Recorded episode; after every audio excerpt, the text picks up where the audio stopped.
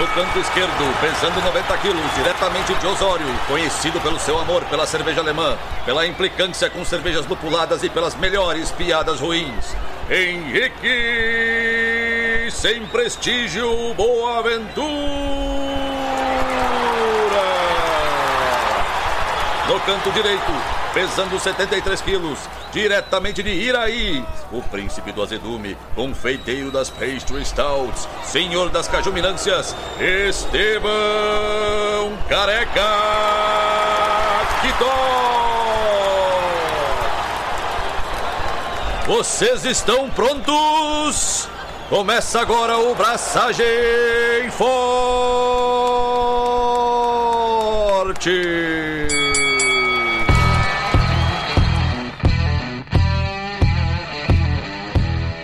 E aí, galera, Estevão da Suricato aqui. Alô, Loite, Henrique Boaventura e eu já entrei no bairro do Chaves. Já? Já, eu não tenho nenhuma relação com Chaves. Eu não sou aquelas pessoas que adoram ver Chaves. Mas na empresa que eu trabalho tinha uma sala chamada Vila do Chaves e dentro tinha um barril. Que a gente podia entrar. Um barril real, barril real verdadeiro, grande, que dava para entrar dentro. E era realmente uma diversão durante as reuniões. Não sei se eu pergunto por que, que tem a sala do Chaves. Ah, tem uns salas com nomes diferentosos. E casualmente tinha a Vila do Chaves. E com objetos diferentosos também. Também. Tipo, sei lá, um flamingo, coisas assim. Lugares modernosos, Estevão. Ah, eu ia fazer um ataque muito forte à tua empresa. Ia te colocar em maus lençóis. Vou ficar quieto. É bom, é bom. É bom. Mas você que quer atentar contra a minha CLT, Estevão, me diga o que você está fazendo além de atentar contra pessoas assalariadas, bem empregadas. Então, jovens. Cara, eu queria começar dizendo, contando rapidamente sobre a minha experiência no final de semana passado em Campinas, lá na Unicamp. Tive a honra de participar como jurado da segunda Copa Brasileira de Lúpulos. Queria mandar um abraço pro Duan Ceola, nosso apoiador. Muito obrigado pelo convite, parabéns pelo trabalho.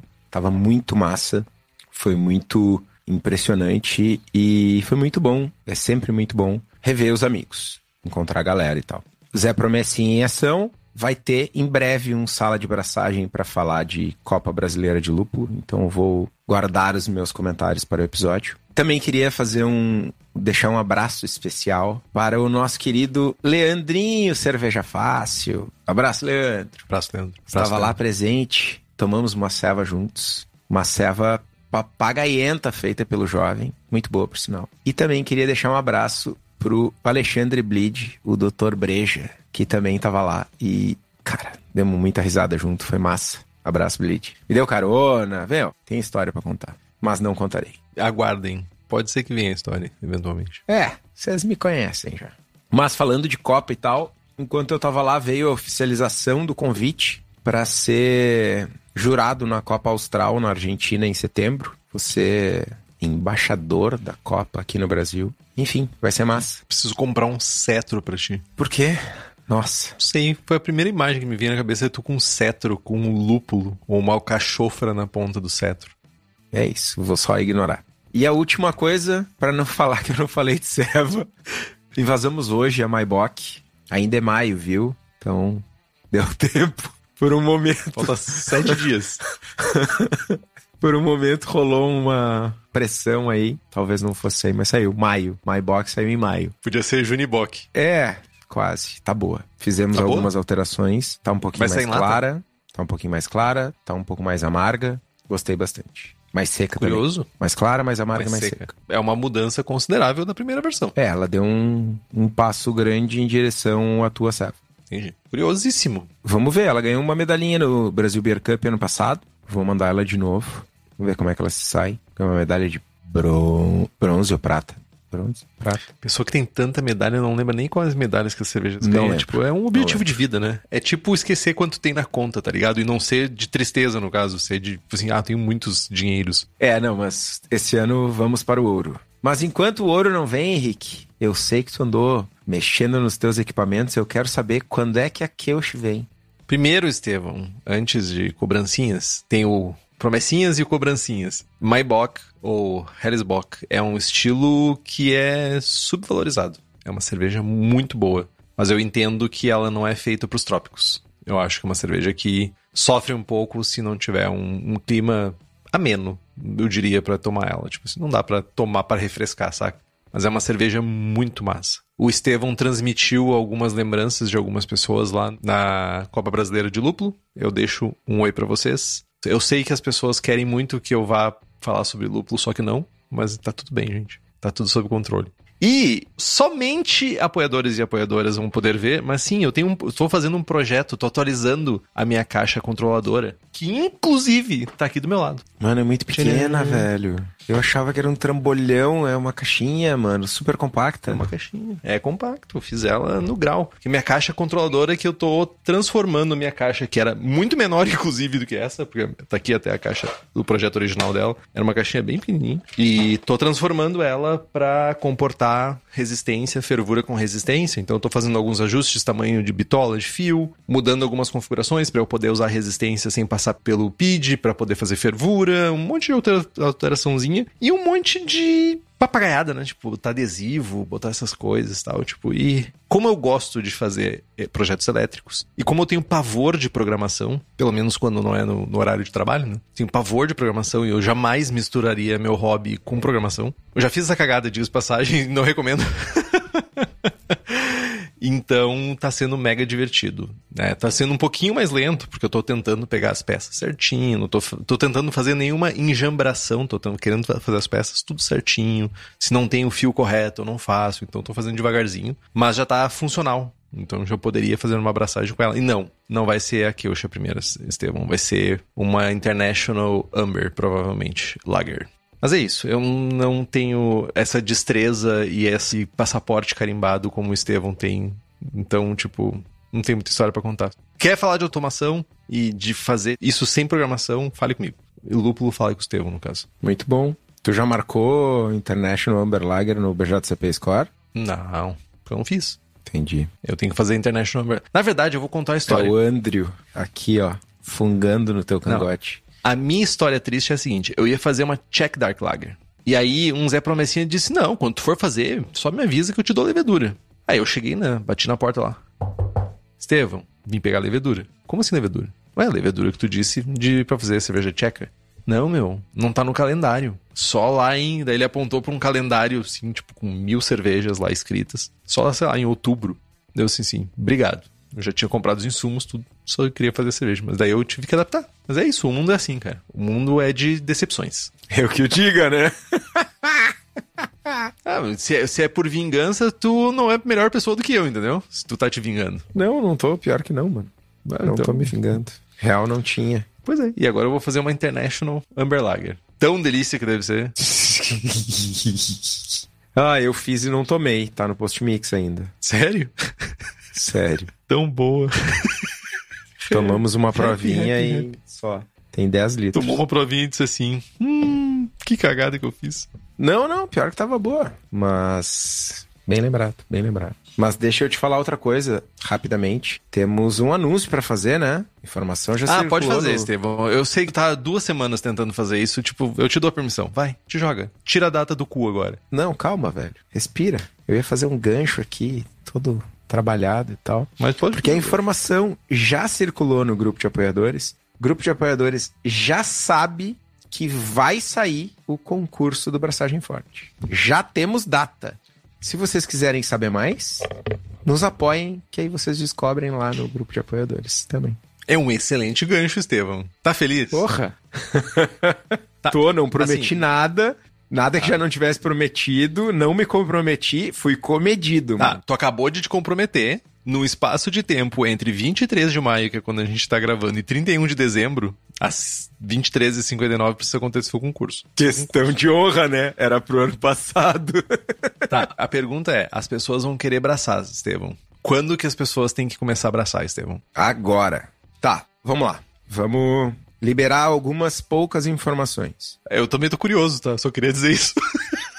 Vai ser no segundo semestre. Até porque, tipo, né? Né.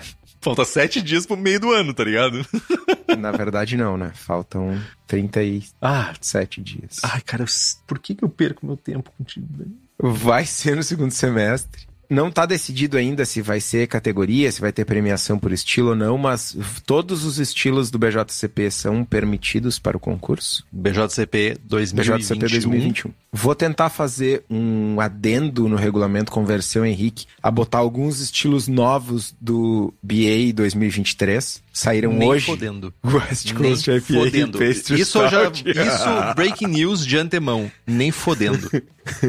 Se virem com um BJCP. As inscrições vão ser muito baratas. Para apoiadores vão ser mais baratas ainda. O que mais que eu posso falar sem me comprometer muito? Vai ter premiação fora do comum.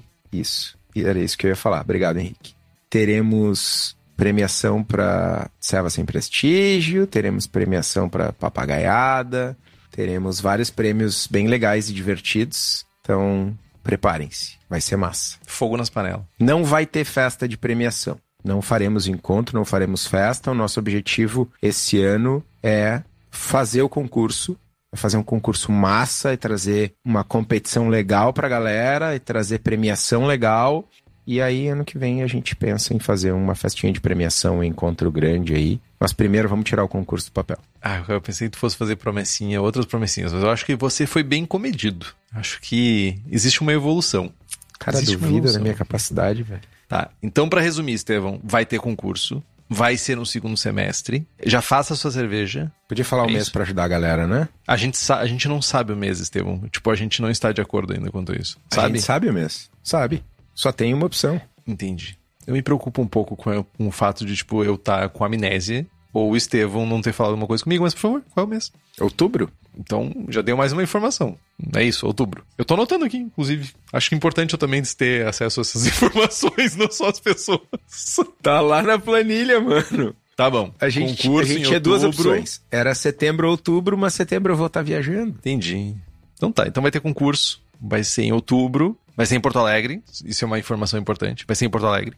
Exatamente. Muito bom. A gente vai liberando mais notícias, mas você já sabe agora. Todo mundo já sabe, na real. Então tá, jovens. Promessinhas. Aí, ó, a Diana tá falando que setembro é o estadual da serva catarinense. O pessoal já pode fazer as servas pensando nos concursos, manda pro catarinense, depois manda pro concurso do Braçagem Forte. Olha aí, ó. Aí é, aumenta a chance de medalha, né? Faz um invase só, guarda as garrafinhas. Pede pra serva catarinense fechar com a tampa depois de, de provar a cerveja e mandar pra Porto Alegre. é brincadeira, gente. É só uma brincadeira. Não acontece isso. Ou sim.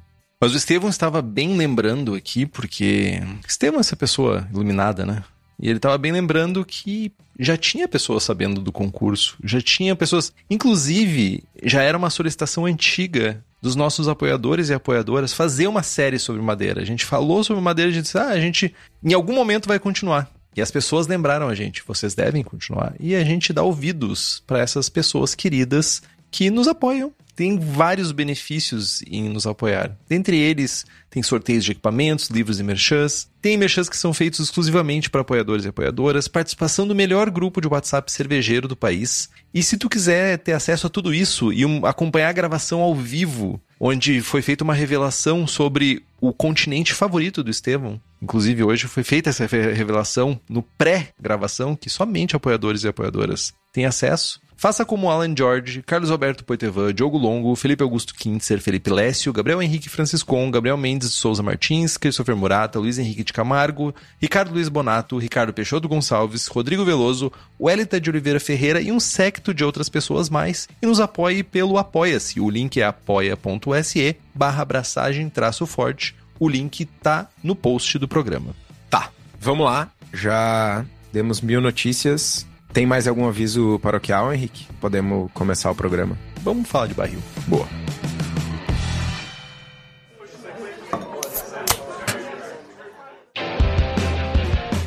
Bom, gente, programa 187. A gente tá no meio, se encaminhando pro final de mais uma série. Né? A gente sempre tem uma série rodando. Já falamos sobre a flavors, já falamos sobre lúpulos, já falamos sobre uma produção mais simples no De Volta ao Início, já falamos sobre maltes. E agora a gente está falando de madeira. Lá no episódio 54 a gente falou sobre madeira eh, de uma forma introdutória. E aí agora a série vem no episódio 178, 184 E agora, no 187, a gente vai falar de barricas e vamos falar um pouco de oxigênio também. A gente ainda vai ter mais um episódio nessa série falando de madeiras diferentes e de blet. Dada essa introdução, dada toda essa esse disclaimer, né? A gente já falou no passado e já vem repetindo isso nos programas que o barril, ou melhor dizendo, a barrica, né, é um container, é o contenedor clássico para cervejas wood aged, envelhecidas em madeira, né? E tem um certo, uma certa aura de deslumbramento, né, uma mística envolvendo barris, e o que o meio cervejeiro se encanta meio cervejeiro vê um barril, pode ser o barril cheio de mofo, barril cheio de desgraça. O cervejeiro e a cervejeira olham para aquele barril e dizem assim: ó, oh, por que não fermentar alguma coisa aí? E apesar disso, já na largada a gente vai acabar com esse sonho doce das pessoinhas, essa lua de mel, por assim dizer. Pro cervejeiro caseiro, barril não é uma boa alternativa. Essas barricas, elas normalmente têm um volume aí de 220, 300 litros e é tremendamente fora de escala do mundo caseiro, né? Tipo, boa parte das pessoas aí fica na média de 20, 30, algumas pessoas 60, pouquíssimas pessoas fazem mais do que 60 litros no ambiente caseiro. E o tamanho importa? O tamanho de barril importa? Certamente. As barricas normais, elas têm em torno né, de 100 centímetros quadrados por litro de área de contato. Né? Uma barrica de 300 litros tem cerca de 85 centímetros quadrados por litro de contato. Então, uma barrica de 10 litros, que às, vezes as pessoas querem fazer e compram umas barriquinhas menores, né? Então, geralmente compras coletivas, algumas tanuarias fazem um lote específico de. Tem também para cachaça, né, Estevão? Também é bem usado essas de 10 litros também, né? Que é bem usual ter com compras coletivas e tudo, essas barricas, barricazinhas de 10 litros, elas têm 300 centímetros quadrados por litro de contato. Então, a área, a superfície é muito maior de contato da tua cerveja com a madeira. Então, olhando por esse prisma, né, a, a absorção de sabores é alterada, visto que compostos diferentes são absorvidos pela cerveja em velocidades diferentes, de acordo com o tamanho do barril. Perfeito. Acho que eu já contei aqui o, o caos quadrúpel que ficou dias na 10 litros, 12 litros numa barriquinha e depois eu blendei em 100 e blendei de novo e blendei de novo e ainda tinha madeira full. É isso. Começou a blendar 100 ml para 10 litros. É, caldo de madeira.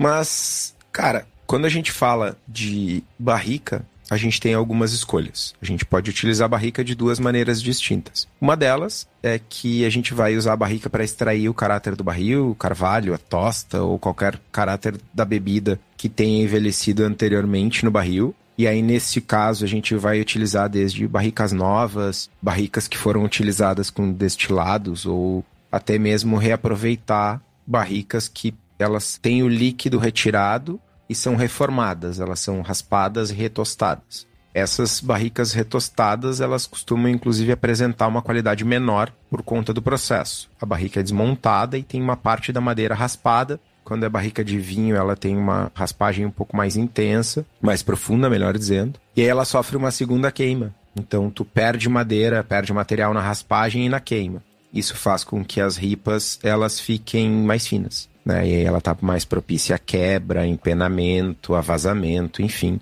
Então, normalmente essas barricas de retosta têm uma qualidade mais baixa. Segunda maneira que a gente pode utilizar uma barrica é como um repeci... repeciente.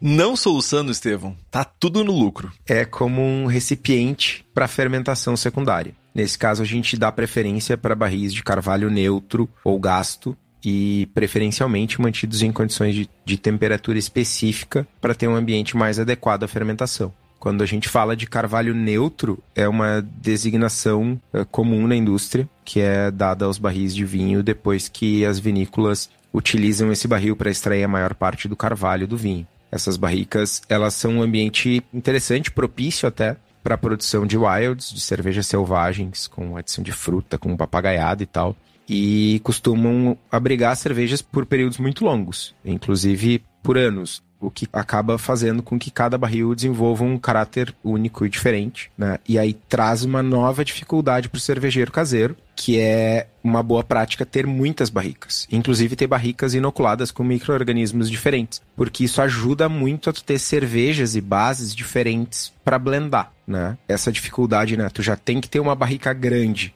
porque por causa de área de contato, aí tu tem que ter três, quatro barricas grandes, uma barrica com pad, uma barrica com lacto, uma barrica com brete, uma barrica de cerveja limpa, para fazer um blend. Beleza, tu é caseiro, tu tem cinco barricas, são mil litros de ceva. Mano, no way. Mano, tu não tem casa. Cinco barricas, tu perdeu casa, velho. Uma coisa interessante, foi na Cantillon, se eu não me engano, na visita guiada da Cantillon, que eles falaram que por mais que saibam quais são os micro-organismos, por mais que sejam replicadas as, os micro-organismos que são usados nas barricas, né, nos barris, raras são as cervejas. Tem, eu, se eu não estou enganado, tem algumas cervejas que elas são de barris únicos. Mas são raras as cervejas que não passam por blends. Quase todas elas, para chegar no perfil desejado, passam por algum tipo de blendagem. Então é bem interessante isso. Uma pergunta, Estevam, que eu queria te fazer é Considerando o cenário brasileiro, o, qual é o tipo de barril mais comum que chega aqui? Ou que a gente tem acesso aqui? O Diego não tá, acho que não tá na transmissão aí. Mas na minha experiência ainda é Carvalho. Tem quantos anos jovem? Ah, mano, eu não sou mais jovem, velho. Cara, isso eu não Tudo contei. Rapi rapidinho. Rádio difusora. Aqui na rádio difusora a gente tem esses palavreados mais antigos. No meio do rolê, lá na Copa Brasileira de Lúpulo, o julgamento foi na sexta-feira, sexta de noite geral foi dar um rolê nos barzinhos e rolou um bottle share infinito na piscina até às seis da manhã. Quem é que tava deitado, dormindinho, desde as onze? O Estevão, velho. Que orgulho, hein? Agora acabou aquele negócio de churrasco na sarjeta, bottle share, não sei o que. Acabou isso, né, meu? Agora é naninha infinita, é churrasquinho ao meio-dia e engove depois. Mano, churrasco ao meio-dia, velho. Porra, muito bom. Meu, é isso, mano. Esse idoso é bom, velho.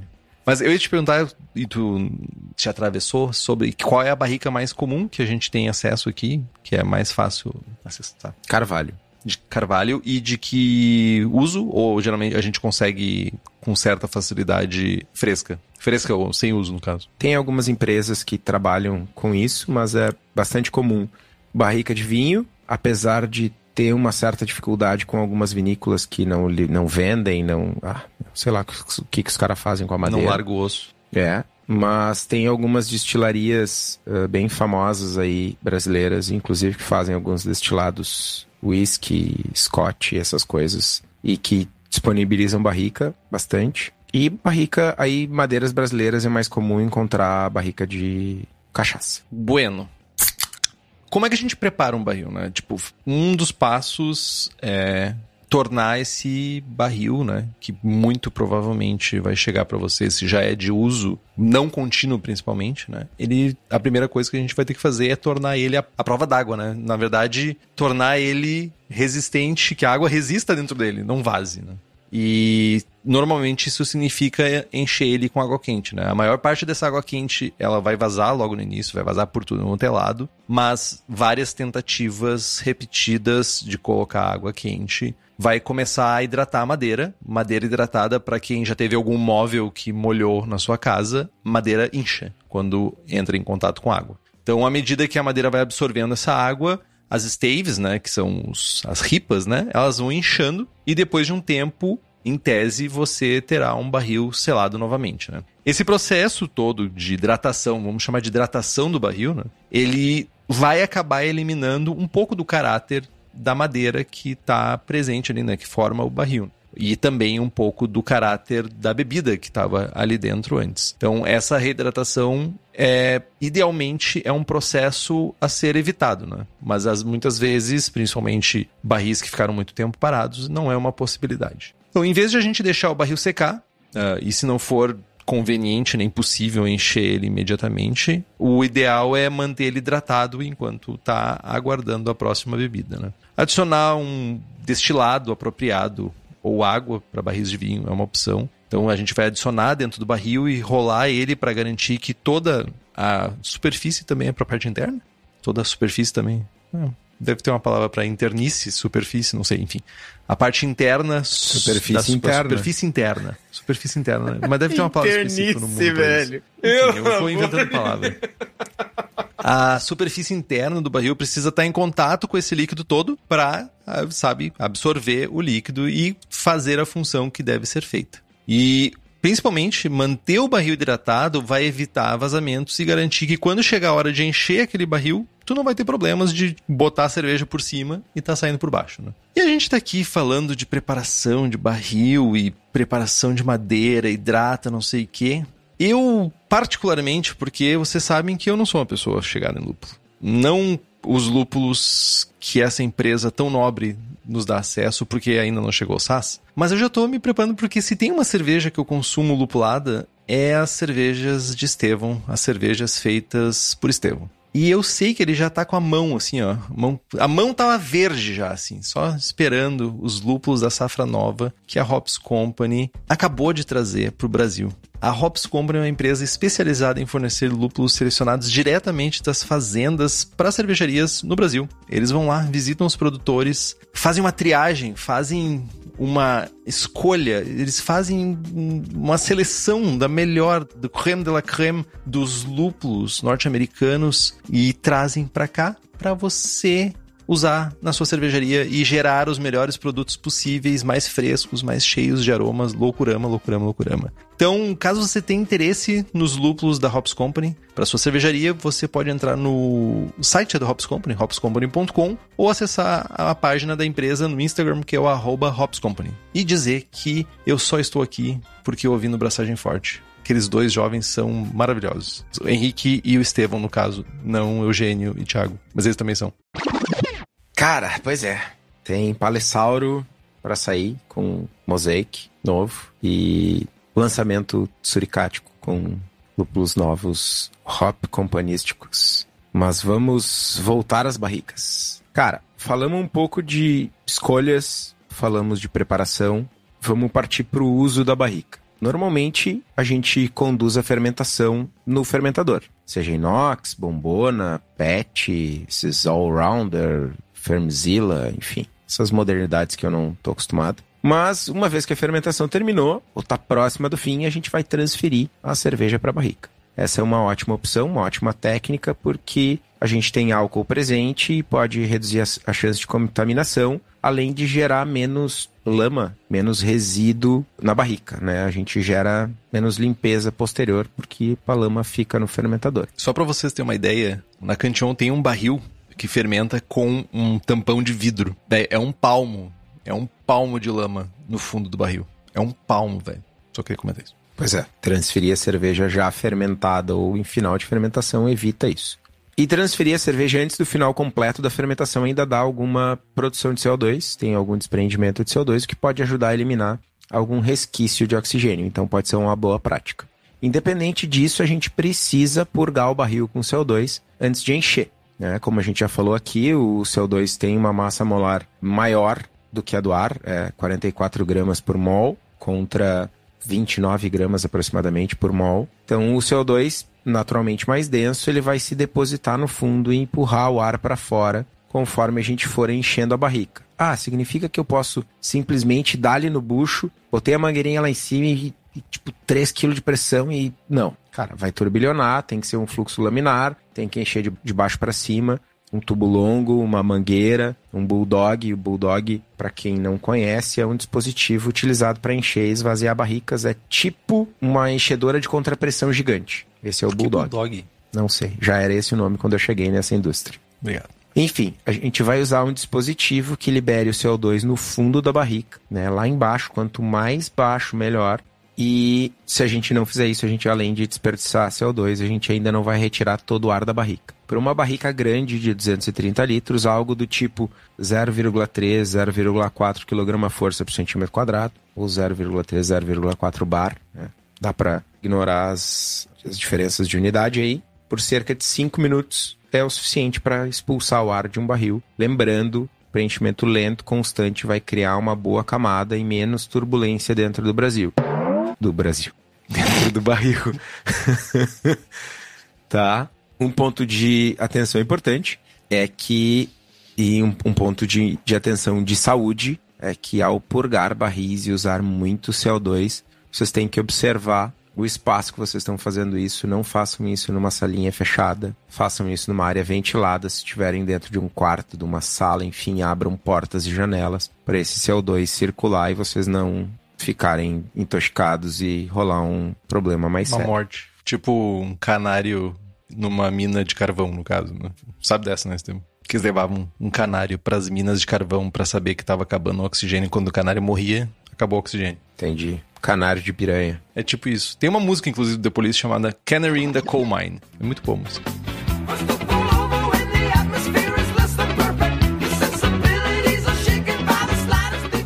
Ok, entendido. Tipo o canário na mina de carvão. Bom, mas vamos lá. Para encher a barrica, o ideal é a gente utilizar o bulldog ou uma mangueira, um tubo que vá até o fundo da barrica, já enchendo de ceva, né? E que essa mangueira, esse tubo ou bulldog possa ser estabilizado, possa ficar fixo na posição. O enchimento lento e deixando um headspace apenas o suficiente para colocar um airlock ou uma rolha ou um bang ou um batoque de madeira, enfim, é o ideal, né? Enche devagar, meu, até o gargumilho, não deixa oxigênio, não deixa ar, não deixa nada e coloca Derramar. o airlock, enfim. Deixa derramar. Espumar, no caso. Isso. Espumar. Se vocês estiverem enchendo o barril com uma ceva que ainda está fermentando, sugiro fortemente o airlock ou uma tampa dessas respiráveis mais modernosa, porque é importante não tampar o barril, não vedar o barril. O acúmulo de CO2 pode causar vazamento, pode causar batoque voador, pode.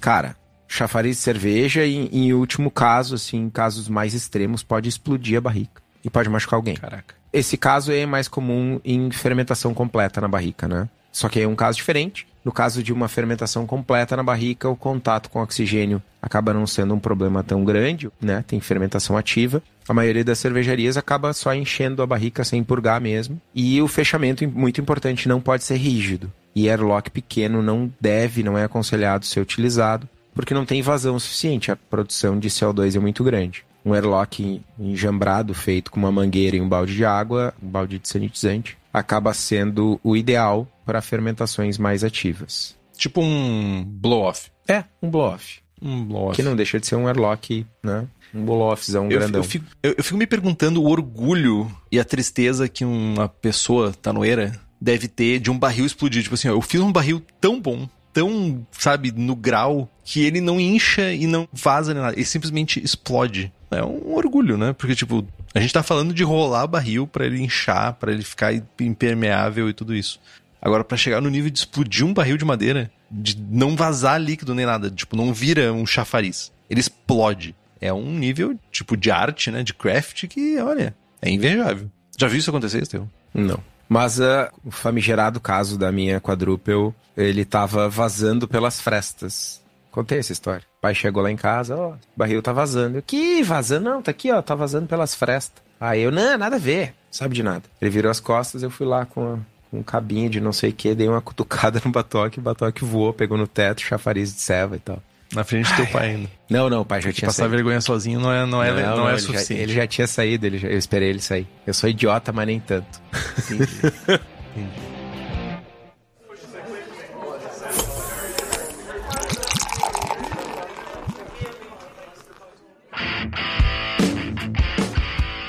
Sanitização de barris, né? A gente já estabeleceu. A gente não, né? Na verdade, a gente só tá replicando essa informação, porque outras pessoas mais inteligentes que nós estabeleceram que o calor é a maneira mais confiável de higienizar superfícies. A Bretanomyces, por exemplo, ela começa a mor- começar a morrer é uma frase muito boa.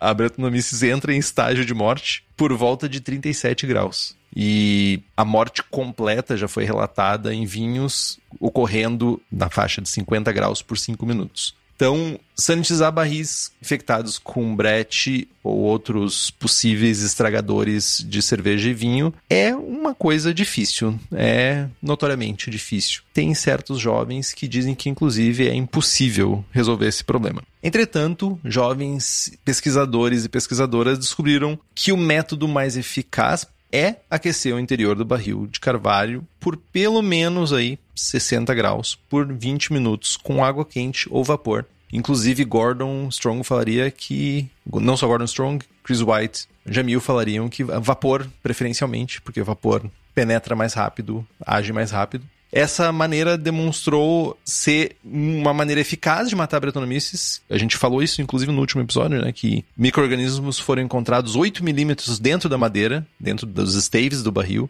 que estava infectado por três anos. Então, tipo, dessa maneira foi eficaz para matar esses micro-organismos 8 centímetros dentro da madeira. É importante observar que isso pode não ser quente o suficiente para matar outros micróbios que eventualmente possam ser tolerantes ao calor. Entretanto, uh, essas espécies que são tolerantes ao calor tendem a não sobreviver na cerveja. Então, tem outros fatores na nossa cerveja que vão ser responsáveis por esses outros micro-organismos. Seja alguma coisa referente a lúpulo, seja o próprio álcool presente na cerveja já fermentada, então isso já vai ser um, um alento, por assim dizer.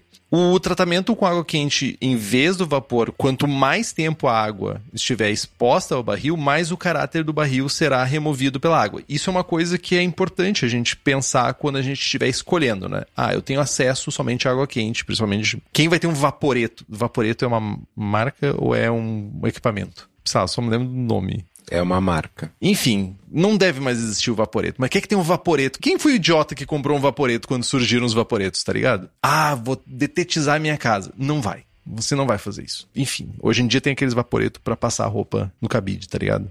Mini Vaporetinho. Não sei como é que é o nome daquela desgraça. Mini Ninguém tem acesso a isso. Ninguém tem isso. Não sei. Tipo, minha idade não me permite saber o nome dessas coisas. É tipo pochete de ombro, essas paradas aí. Mas a água, ela vai naturalmente, porque tu vai estar tá lavando o sabor, tu vai estar tá lavando a madeira por dentro. Então o vapor vai tirar menos propriedades da madeira do que a água. Também tem uma preocupação com aquecimento o extensivo, né? Muito tempo com muita água ali presente, quente pode acabar com alguns compostos que a gente quer ter na nossa madeira, né? Que a gente deseja ter no produto finalizado que vai estar, tá, vai passar pela madeira ali. Produtos esses que são clássicos, né? E da maturação de uma cerveja em madeira, tipo 4-metil guaiacol, que são fenólicos, né, isso lembram especiarias, furfural que lembra mais uma coisa amendoada, lactonas, eugenol, a vanilina que lembra baunilha. No entanto, a degradação desses compostos requer uma temperatura muito mais alta do que a gente estava falando aqui, entre em torno de 120 até 185 graus por uma a 6 horas. Então, se a gente tem essa temperatura muito mais alta por muito mais tempo, o tempo que a gente estipulou aqui de 20 minutos com temperatura de 60 graus passa bem longe disso, então a gente não vai decompor os sabores que a gente está querendo trazer para nossa cerveja. Né? Não vai ter uma degradação substancial. Pode ter alguma, sim, mas não substancial que vá de alguma forma lá, lavar o sabor da madeira. O ozônio é uma maneira também eficaz para matar a bretonomice que possa estar enterrada, cravada introduzida dentro da, da madeira, né, dos veios da madeira, do barril de carvalho. Só que tem algumas coisas que são importantes no uso do ozônio, né? A presença de material orgânico, né, qualquer tipo de material orgânico, interfere na capacidade do ozônio de matar. Então, existe uma recomendação de encher o barril com uma solução de ozônio líquido de pelo menos 50 miligramas por metro cúbico, ou enxaguar com água quente primeiro para abrir bem os poros da madeira, ela ficar receptiva para o ozônio e depois enxaguar com a solução de ozônio líquido. É fácil conseguir ozônio líquido, Estevam? Cara, tem algumas empresas que vendem o aparelhinho ali, o fazedor de ozônio. O Dani da Narcose tem o equipamento. Tipo um vaporeto. tipo um vaporeto. Ozônio É comum na indústria. Inclusive as, as polpas de goiaba que a gente usa na goiabinha usam goiabas que não são pasteurizadas. A polpa não é pasteurizada, a goiaba é sanitizada com ozônio. Interessante. Eu me lembro que na, na época da pandemia, alguns supermercados norte-americanos tinham câmeras de ozônio para te passar as compras na saída do supermercado, tá ligado? Não, essa aí era UV, não era? Something, something, eu acho sei. que era. Não sei, eu achava que era ozônio. É parecido. É, então. É só um é um gás e outro é um espectro de luz, enfim.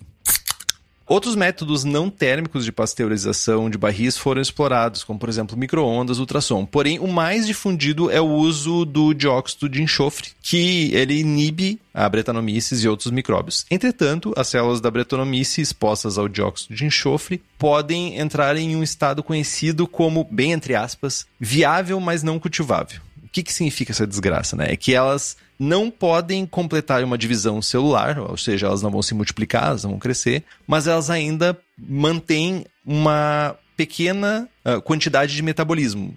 E, tipo, elas podem ainda exercer atividade dentro da tua cerveja e não é o que a gente quer. Então, o dióxido de enxofre não é a maneira mais eficaz de desinfetar completamente os barris de carvalho. Embora tenha sido usado com relativo sucesso para armazenar barris não infectados, né? É uma vela, né? Que é usada, né? Tipo uma vela que tu coloca dentro do barril. É a vela aquela que quase matou o Gordon Strong, no caso que ele foi fazer uma sanitização num barril, jogou uma vela de enxofre dentro do barril e o barril explodiu, quase destruiu a casa dele e levou ele para o hospital. Inclusive tem um agradecimento para a equipe de bombeiros da cidade dele no livro dele. Importante que outros desinfetantes que a gente comumente usa para o universo não madeira, como Starsan ou iodo, eles devem ser evitados para evitar a absorção de produtos químicos na madeira. E falando de micro-organismos, na Levtech tu compra kits para fazer controle de qualidade na cervejaria. Passo suavezinho lá e manda pra Gabi, ela analisa e tá tudo certo. Ou não, né? Dependendo de como tá a tua sanitização. Mas além dos kits, a Levtech Mas é bom saber oferece... que tá ruim, né? Se tiver ruim, Sim. é bom saber. Quem não mede não muda, né? É. Além dos kits, a Levtech oferece leveduras para cerveja, bactérias, bretanomices e leveduras para outras bebidas como hidromel, cidra, whisky e cachaça. E com um atendimento que nenhuma outra empresa do setor tem. Para ti que é profissional, a Levtech ainda oferece mais de 50 tipos de leveduras, consultoria em boas práticas de fabricação, controle de qualidade, montagem de laboratório, treinamento de pessoal e banco de leveduras. Então entra lá em levtech.com.br e faz as tuas compras. O Marcelo Tarifa comentou aqui que na indústria do vinho usam muito aqueles tablets de metabisulfito para fazer a sanitização. Tanto com o uso de dióxido de enxofre quanto com o uso de metabisulfito tem um temor, e eu não sei o quanto desse temor é realidade, de resquício de sabor, de caráter de enxofre mesmo. É mesmo? É mesmo. Já vi diversas pessoas se recusando a usar, enfim. Ah, o quanto disso é, é mito e a galera simplesmente replicando a informação que ouviu e tal. Ou, e o quanto é real, não, não sei dizer, mas existe esse burburinho aí. burburinho. burburinho. Mas tu falou em barril explosivo, tá? O barril que explodiu a gente não consegue consertar, mas certamente a gente precisa lidar com manutenção de barricas quando a gente trabalha com elas. Né? Fermentar, maturar a cerveja em barricas parece algo incrível, lúdico, maravilhoso, utópico até. Cara, é lindo. Lúdico.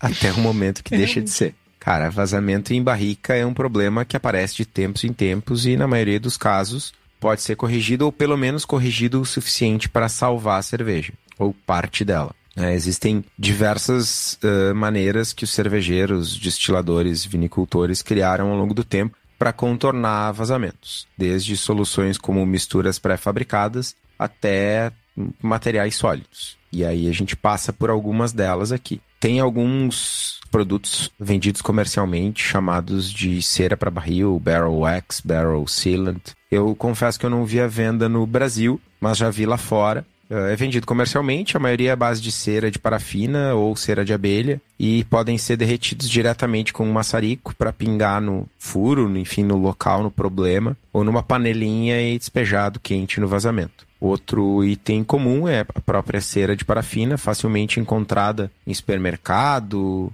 loja de artesanato, loja de fabricação de vela e também precisa ser derretida. Tem o famoso palito de dente, palito de dente mesmo, real, ou alguns Literalmente palito de dente. Literalmente.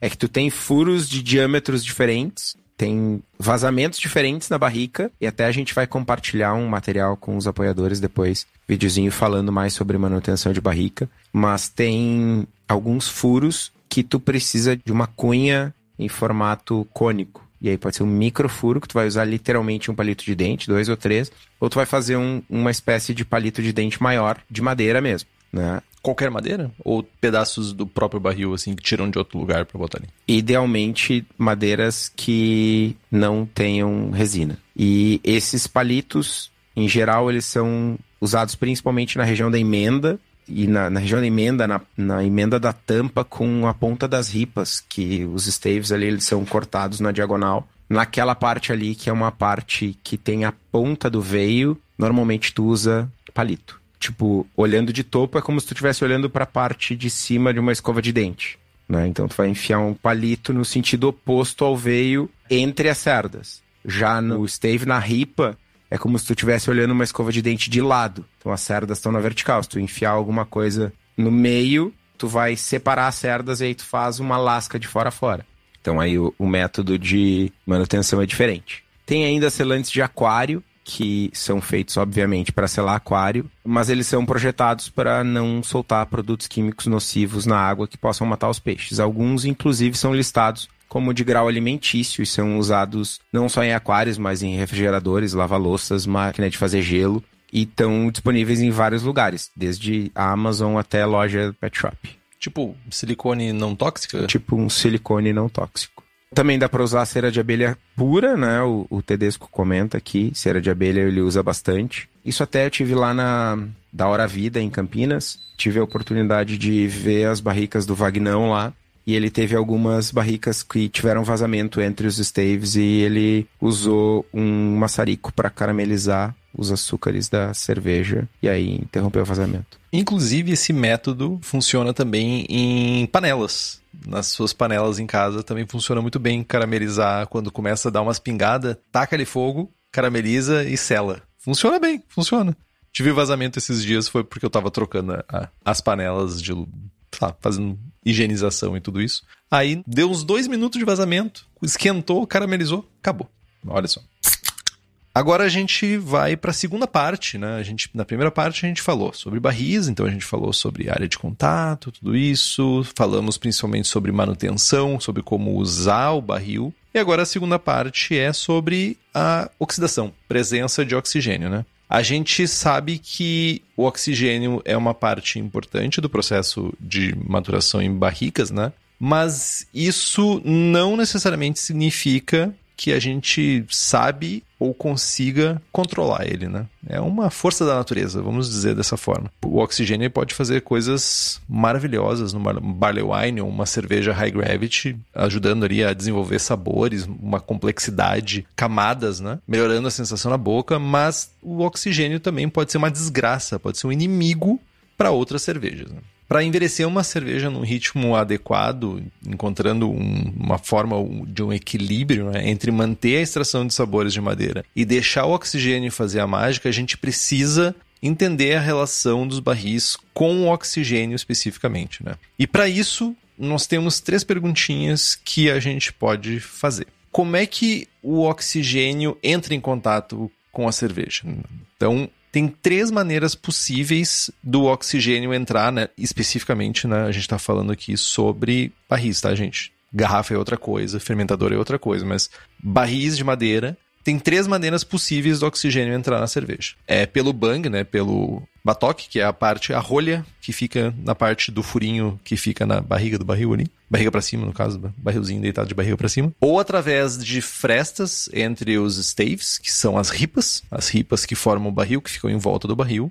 Ou por absorção da madeira por conta da porosidade. A madeira é um material poroso. A entrada do oxigênio pelo batoque é bastante controversa, pois tem uma coisa ali que pode ter o batoque mal colocado, com frestas de materiais diversos, etc. Mas num cenário em que o batoque está selado, a, a, prática de atestar a barrica, que é tu ir lá, preencher com líquido para completar o que foi absorvido pela madeira, ele vai contribuir com uma taxa muito pequena, né, de transferência de oxigênio, alguma coisa tipo 1,4, 1,5% por ano de oxigênio, né, de transferência de oxigênio. O segredo é que o barril seja atestado imediatamente após a retirada do batoque e fechado imediatamente depois. Ou seja, abriu, tirou, encheu, tapou. Não é aquele negócio de ficar abrindo, bota uma lanterna, 25 pessoas falando em volta. Não é o. Deixa o ambiente quieto. Essa é a verdade. Segundo pesquisas do mundo do vinho, e a gente já falou isso também no outro programa, que as coisas andam entrelaçadas aqui, porque as informações sobre o vinho e sobre destilados são muito maiores do que as informações que a gente tem sobre cerveja em barris, né? A absorção do oxigênio muda de acordo com o tipo de madeira. Madeiras diferentes têm densidades e porosidades diferentes. Tipo, vamos falar aí de uma barrica de carvalho americano. 50% do oxigênio entra pelas juntas e 50% pela madeira mesmo. Já no carvalho francês, que tem uma composição diferente das suas veias, da madeira mesmo, 25% entra pelas juntas e 75% pela madeira. Segunda pergunta a ser feita: quanto oxigênio entra em contato com a cerveja? Então, apesar do carvalho francês ser mais poroso, a taxa anual de transferência de oxigênio do carvalho francês é de 8,2 miligramas por litro contra 11,3 miligramas por litro do carvalho americano. É uma diferença pequena se a gente for analisar números, mas é uma diferença consistente, assim. Não é pequena, Estevam. Para mim, miligramas é pequeno. Mano, de 8 para 11 ppm, mas a diferença é, cara, 40% se 40% é pouco, me transfere 40% do teu salário aí. Mas, meu, a gente tá chegando nos níveis meio bizarros, assim, né? Tipo. A gente foi de fazer cerveja para transferir salário, né, mano? Não, mas é tá, tá, tá escalando é pouco, tá perigosamente tá essa, essa, essa pedi, esse pedinchão, né, cara? É... Não, Estevam, não vai acontecer isso. É. Então, esse é, comportamento. 40% é bastante, né? 1% seria bastante, Estevam. Não, 1% eu te daria, Estevam. Quer 1% do meu salário, Estevam? Não, mano. Não, obrigado. Tá bom. Esse comportamento é explicado pela forma como a madeira é cortada e pelo padrão que é seguido para construir o barril, né? É o padrão que vai ditar essa uh, taxa de transferência, né? Da, que a gente está falando de diferença entre o carvalho francês e o carvalho norte-americano.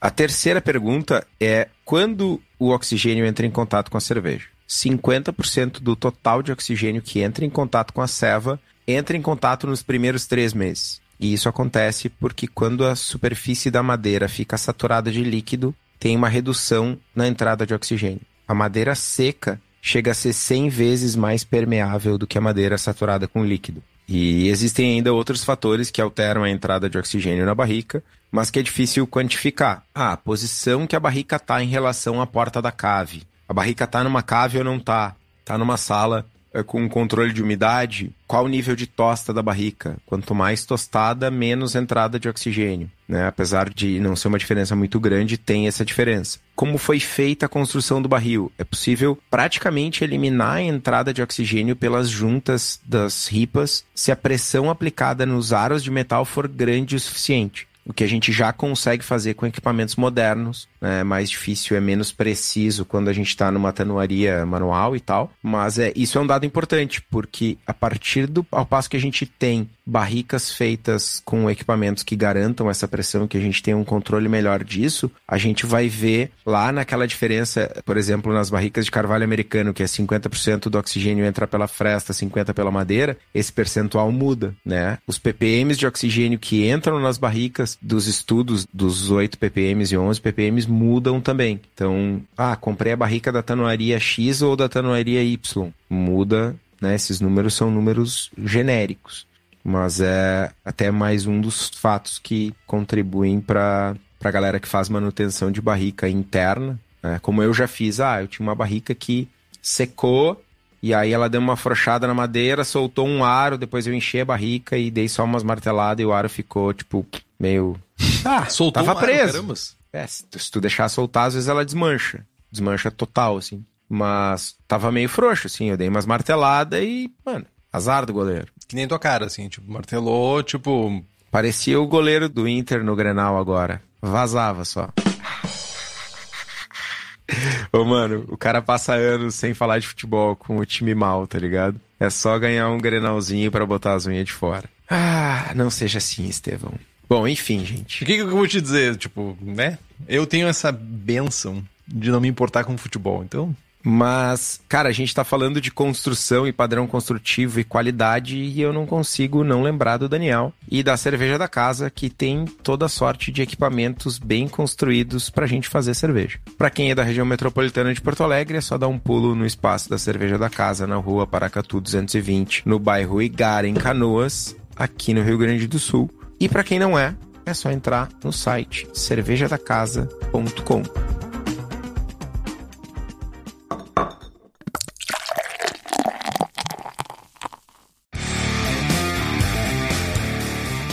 Livros, como a gente já mencionou nos outros programas, tem um livro específico né, sobre cerveja e madeira, que é o Wooden Beer, a Brewer's Guide do Dick Cantwell e do brother do Estevão, Pedro Buquerque, grande Pedro Buquerque, papagaiador. Pedrito. Pedrito Buquerque, que é o papagaiador mor que fica tomando cerveja verde e extasiado e falando que bota espirulina na cerveja. Papagaiado do inferno. Bom livro para você ler. Na verdade, é um livro que eu tenho que ler ainda. Eu não li esse livro ainda.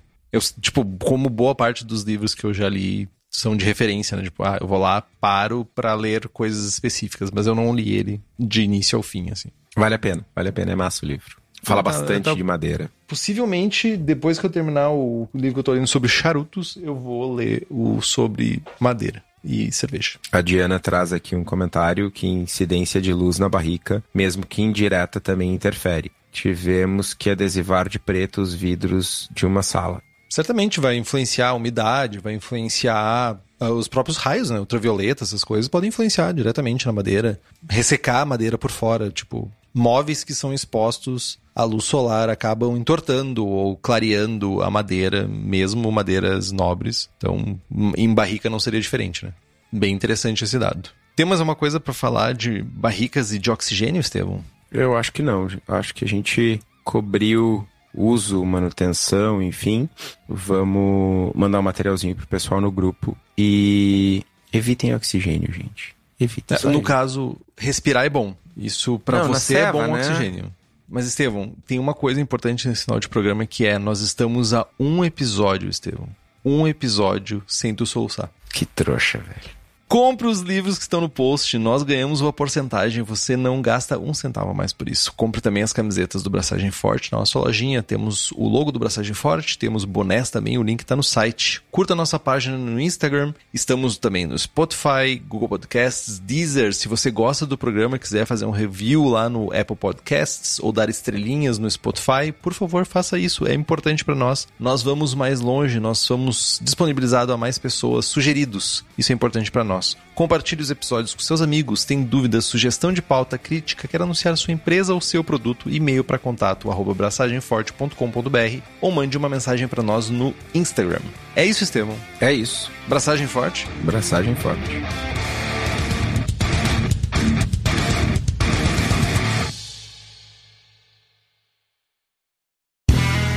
Este podcast foi editado por Play Áudios.